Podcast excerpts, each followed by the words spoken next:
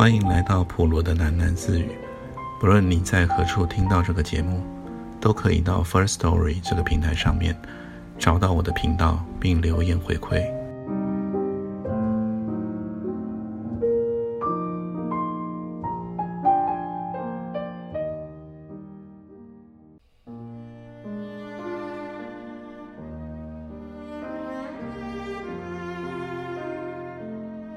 天亮时，小马蒂病倒了。他得台湾荨麻疹，在黑暗的房间中躺了一个星期。小马蒂紧紧抓着襁褓他的浴巾，听工人盯着天窗。玻璃太贵。妈妈和房东几番争议后，决定用三合板封住破洞。工人嘟嘟嘟的敲钉声。传到了房间里，小马蒂抓紧了浴巾的一角。妈妈走进房来，量他的额温。饿不饿啊，马蒂？不要咬浴巾哦。妈妈站在床边，逆着灯光，她脸上像有一层抹也抹不掉的黑纱。小时候的马蒂从来没有看清楚她的五官。雨又开始下了。淅沥沥地打在空心的三合板上。妈妈取走了浴巾。马蒂并没有抵抗。雨声真的太大了，哗啦哗啦打在三合板上。那天夜里，小马蒂停止了呼吸，它真的飞起来了，穿透了黑暗的三合板，往上飞，往上飞，飞到了大雨之上。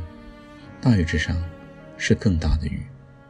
稀里哗啦的雨滴答的打在雨地上的声音。马蒂坐起身来，看见了耶稣。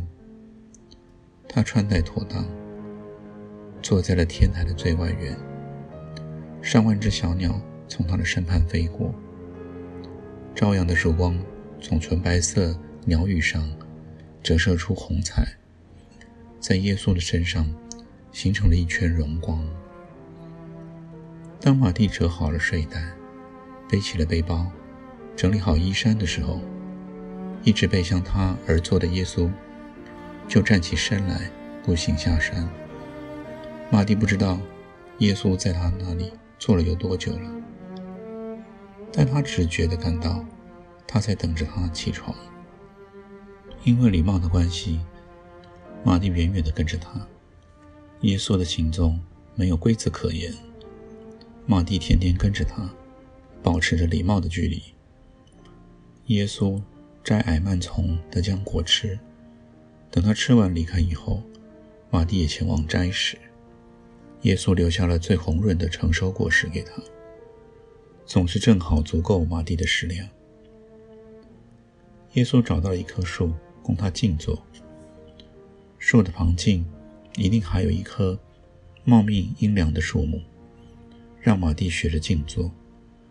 这么壮盛的大树，在荒原里如同奇迹。耶稣到碧绿的海中求泳，这马蒂可不敢。他坐在礁岩上等待，然后尖叫着发现，肥美的鱼从海底自动跳起，落到了他的脚旁。耶稣生火，不为了取暖。而为了看火焰，像猫一样长久的觅食。耶稣在火旁午睡，玛丽正好用鱼浸烤了鱼吃。他留一半鱼给耶稣，他并不吃。玛丽不久后确定了，耶稣只吃草木的果实和种子。有一个行程，却仿佛是固定的。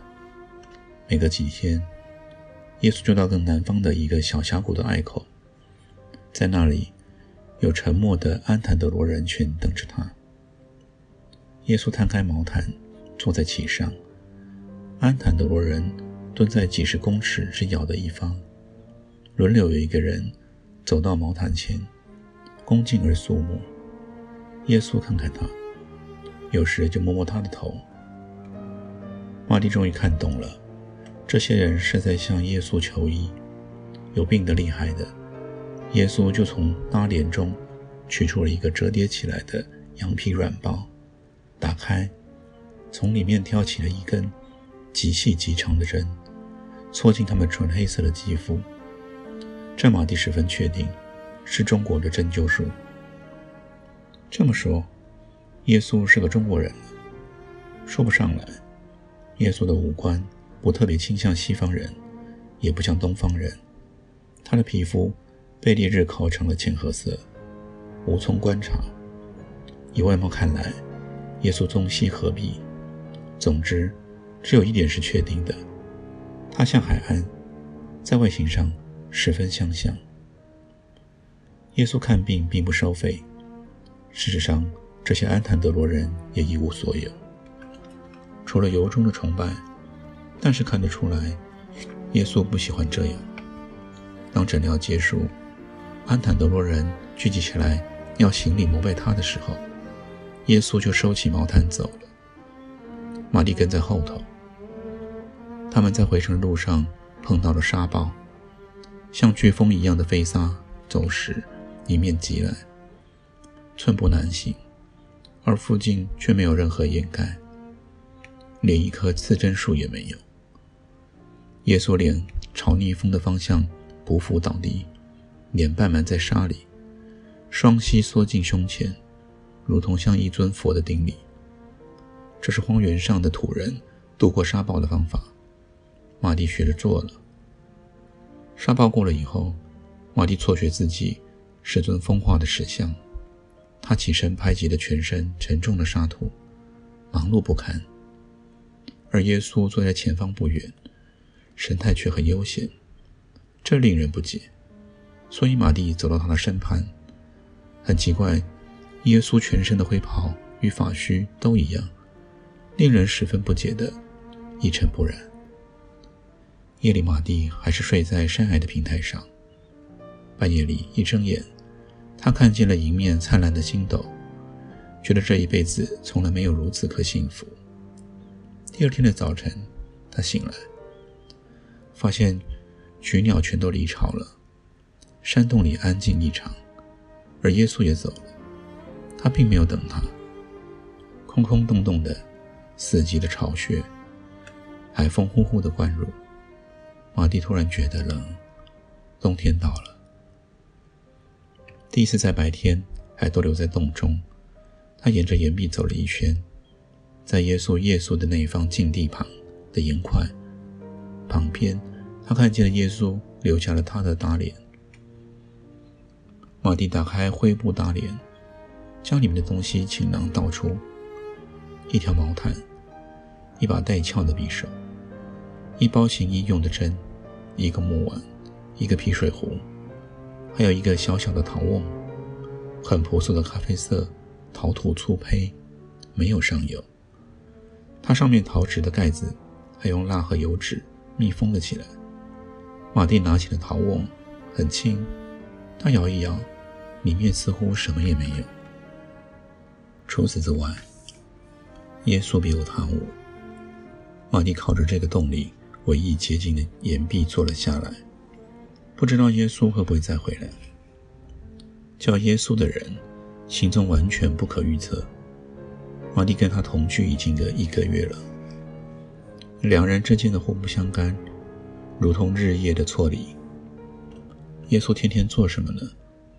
无非是荒原中的漫游，不拘形式的静坐，对大地和天空的临摹关照。说他懒吗？又不尽然。耶稣黎明即起，离动，星夜方才就寝。马蒂相信他是在休息，以一种宁静的方式。虽然截至目前为止，没有任何迹象可以看出他倾向哪一种宗教或派别。耶稣是不膜拜、不祈祷、不诵经、不拘教条。远异于马蒂所知道的宗教形式。他的结论是：耶稣还是在修行，只是这修行无关任何已知的宗教，他直接隶属于更根本的东西。无聊的坐着，一个景象吸引了他的注意，在他身边的红棕色岩壁，都是粗糙不平的风石表面，但是离他坐着不远的地方。岩壁上有一小块石面被削平了，上面凹凹凸凸的，似乎刻了东西。马蒂用衣袖擦抹这只有手掌大小的刻迹，又用水壶里的水泼洒它，再擦净，就看见了这真的是一小幅图案，用刀尖刻出来的。他认得这个图案，岩石上刻着两尾斑斓的小蛇。互相交缠成螺旋状。玛丽怎么可能忘记，在海岸的左手背上，正是这幅刺青。玛丽走下山，平野茫茫，她随便挑了一个方向，走了不久，又随意在一丛小草旁边转了九十度的弯，再往前走。不时兴之所至，就做一个彻底的急转弯。他终于体会这样步行的乐趣了。这样的荒诞的转弯，简单的说没什么道理，但是又不比一直不变的往前走更荒诞。纯粹是为了不想再直走而转弯，为了不想转弯而再直走。最后他终于走累了，吃了一些随身带着的果干，喝了一些水，静坐下来。在他身旁，有一棵此地并不多见的恐龙兰，光秃高耸的绿茎裂土而出。恐龙兰可以长到七八公尺高，与它巨大的茎很不相称的是纤细的叶子，每隔一尺便左右长出两片。恐龙兰是适应了干末的双生叶科植物。恐龙兰的叶子。是一排阶梯，玛丽的眼睛爬梯而上，她看到双生双死的叶子，一对对顾盼摇曳，随着恐龙兰向上的姿势，一路攀升到达天庭。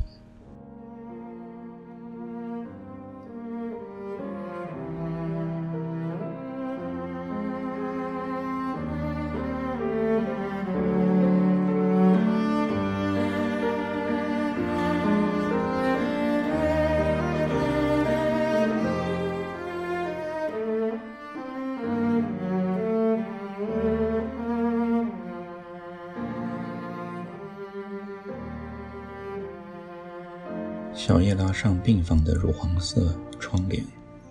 台北已经是盛夏时分，每到下午两三点，阳光斜照而进，长眠不醒的海安总是惹出一身汗。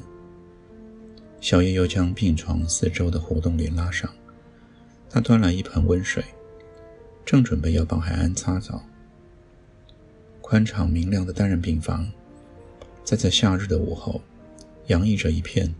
火热狂猛的重摇滚乐音，超重低音喇叭雷动的韵律，将玻璃窗也震得隐约摇晃。在皇后乐团的《波西米亚狂想曲》中，小叶气定神闲，他在温水盆里注入了一小勺沐浴的消毒水，拌匀，又拿出了擦澡后准备给海安换上的纯棉睡衣，对着整齐挂在床边。他随音乐轻哼着歌词：“我的妈呀，吵死人了！小声一点好不好？”巨儿瘫在了窗前的沙发上，就着窗缝吐烟。自从小叶发现海安的排痰量增加后，就正式宣布这个病房里禁烟。这是可大哥喜欢的音乐啊，小叶说。又听不见。就算听得见了，也要被你搞疯了。巨儿很不以为然。他听得见哦，小叶清脆地说。他将活动帘拉拢，现在巨儿看不见病床了。小叶轻轻地松开海岸的衣裤，开始用一块柔软的毛巾帮他擦雨。看见小叶置身在帘帘子里，巨儿坐直了身体。不再委屈地就着窗缝吐烟了。巨儿朝身边的素媛抬抬眉毛，素媛无言地笑了笑。海安完了，他在小叶面前呢，一点形象都没有喽。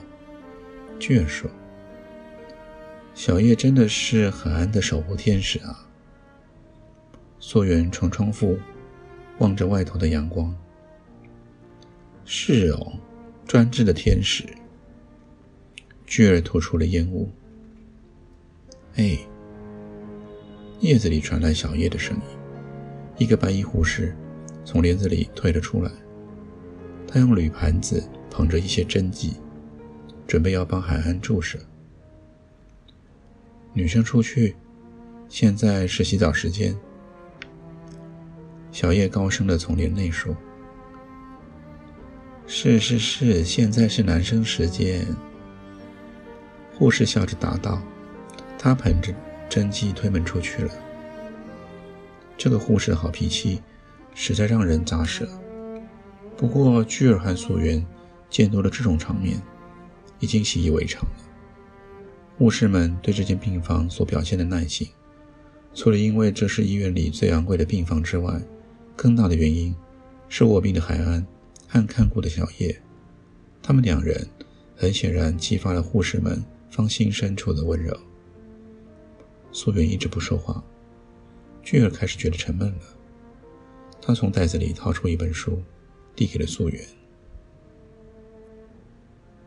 这是巨儿上市的新书《新电农时代》，封面采用了土黄色搭配烫金的古典云纹图案，意味中国人。执着土地的情节，这设计出自小叶的手笔。素媛看了一眼，笑了。他随手翻了翻这本书，未付印刷前的初稿，他就已拜读过。但是印刷装订之后的感觉很不一样，加上烫金过后的封面，看起来有分量多了。